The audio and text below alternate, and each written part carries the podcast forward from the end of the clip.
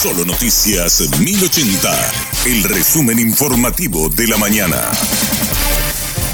Hola, soy Susana Arevalo y este es el resumen informativo de la mañana. Hugo Velázquez no renunciará a la vicepresidencia de la República. Argumenta que no hay ninguna causa abierta en su contra en el Ministerio Público. Tampoco tiene acceso a los datos que confirmen las expresiones del embajador norteamericano. Tras su designación como significativamente corrupto por el Departamento de Estado de los Estados Unidos, Velázquez había dicho que presentaría su renuncia ante el Congreso esta semana. ¿Vos no vas a presentar tu renuncia como vicepresidente? Yo había referido cuando hablé con ustedes de que iba a renunciar al cargo de precandidato y de vicepresidente para salir a defenderme como un ciudadano común la dignidad mía y la de mi familia. Yo no tenía conocimiento de que no existía ninguna investigación del Ministerio Público. Lo que ah, cuando yo hablaba de que estaba seguro de que no ocurrió el hecho es porque nunca ocurrió el hecho. No tengo en el Paraguay ni en el mundo ningún expediente en donde yo tenga interés financiero como establecía como el nexo causal entre el supuesto hecho ocurrido y mi relación, porque ellos a mí no me denunciaron de que yo hice, sino que envié por un tercero. Y, el, y la causa era que existía un expediente en donde yo tenía interés financiero. Resulta que ayer a la tarde me entero que el Ministerio Público dictaminó pedirle a la Embajada de los Estados Unidos los hechos por el cual ellos eh, hicieron esa denuncia. Entonces, yo hoy no tengo en qué estrado defenderme, porque también de manera oficiosa, que tampoco en los Estados Unidos no hay ninguna investigación.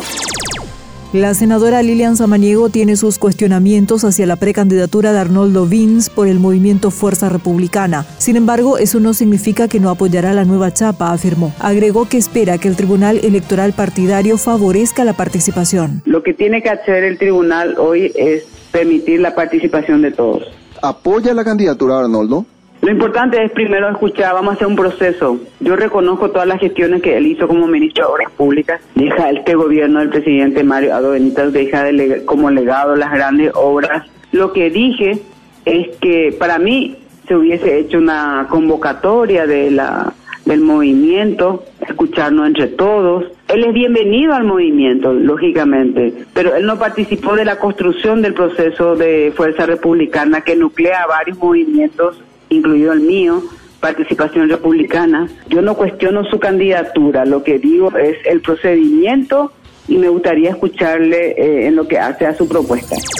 La fiscal Mierta Ortiz investiga un caso de abuso y explotación sexual de un niño de 10 años. Tanto el padre como la abuela del niño consentían el abuso a cambio de dinero y víveres, según el relato de la víctima. Están imputados y han sido detenidos el presunto agresor y el padre. La abuela también está imputada y la fiscal emitió una orden de captura en su contra. La fiscal relata que la denuncia fue hecha por la maestra de la hermana menor de la víctima. Esta niña de 8 años había acercado a la, a la maestra y le había comentado lo que estaba sucediendo con su hermanito, ya que él mismo sufría mucho y sufría muchos ataques a la noche y se quejaba mucho de dolor y le comentaba a la hermanita de 8 años. Esta fue la que advirtió a la maestra y ella se había acercado al Ministerio Público y mismo había manifestado de cómo ocurrían los hechos, inclusive había manifestado que tanto la, el padre como la abuela tenían pleno conocimiento de ello. En una partecita el niño refiere también que para el efecto, para que el agresor vaya y le retire de su domicilio, porque esto sucedía así, las veces que iba, esta persona llevaba víveres, llevaba inclusive sumas de dinero. Efectivamente, hemos incautado un teléfono que va a ser sometido a pericia, ya que el niño había referenciado que el agresor también a modo de